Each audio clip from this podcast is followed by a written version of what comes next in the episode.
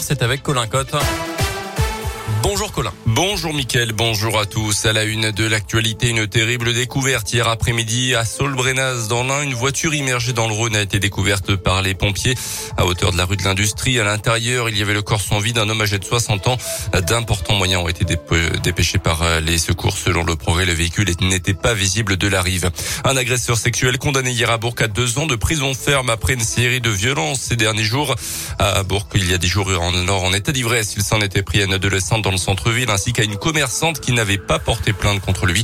Euh, poursuivi aussi pour deux autres agressions, ce ressortissant soudanais écope d'une interdiction définitive du territoire français.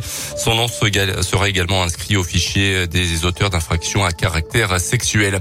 Dans trois semaines, le 10 avril, on vote pour le premier tour de la présidentielle. Radio Scoop vous présente depuis plusieurs jours maintenant les candidats en lice pour ce scrutin, mais aussi des électeurs qui ont décidé ou non d'ailleurs d'aller voter.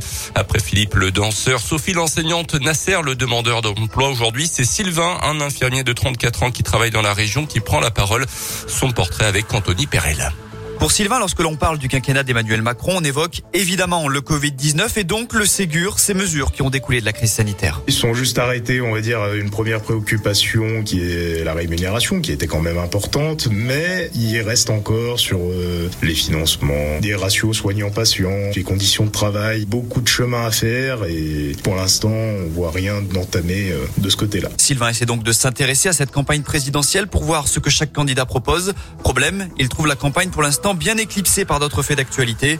En tout cas, l'infirmier sait ce qu'il attend du futur président. Au niveau du système de santé qui lance les vraies réformes en profondeur, euh, puis ben, la grosse préoccupation en ce moment, ben, c'est le pouvoir d'achat avec les différentes augmentations qu'on subit, que ce soit sur les matières premières, euh, etc.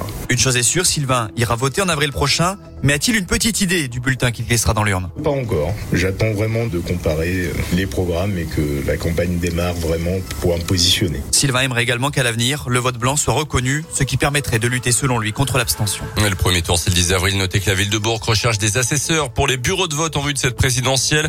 Un assesseur vérifie l'identité de la personne qui se présente pour voter, la fait signer puis tamponne sa carte d'électeur. Il suffit pour se proposer d'être inscrit sur les listes électorales. Dans la région, les Dalton refont parler d'eux. Le collectif de rappeurs lyonnais a tiré au paintball sur un bâtiment administratif de la préfecture hier soir à Lyon. Ils pensaient viser le logement du préfet de région. Ils l'ont d'ailleurs expliqué dans une vidéo sauf que selon le progrès, ils se sont trompés de cible et ont aspergé un bâtiment abritant les services finances et ressources humaines. Au mois de février, ils avaient également lancé une bombe à eau dans le visage du maire du 8e arrondissement de la ville. Les sports avec un basket, un match à qui tout double ce soir pour la Gielbourg en Eurocoupe face à Ulma Equinox. Les Wessants doivent l'emporter pour ne pas faire une croix définitive sur la qualif dans le top 16. Ça suivra à partir de 20h en intégralité et en direct sur la web radio Gielbourg sur radioscoop.com. À quelques mois maintenant de la Coupe du Monde en France, ça sera en 2023. Une mauvaise nouvelle pour le bassin bressant. L'Italie a finalement choisi de s'installer à Bourgoin-Jalus en Isère au lieu de Bourg. Une délégation transalpine avait pourtant visité les installations burgiennes au mois de novembre, mais son choix porté finalement sur le stade Rajon. La squadra Azzurra sera opposée aux All Blacks néo-zélandais le 29 septembre 2023, puis au 15 de France début octobre au Groupama Stadium. En revanche, les All Blacks néo-zélandais seront basés à Lyon au centre d'entraînement du loup rugby. L'Australie sera du côté de la Loire.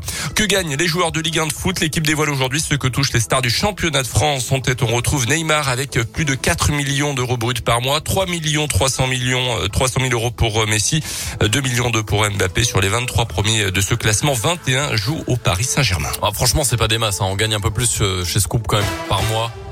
On en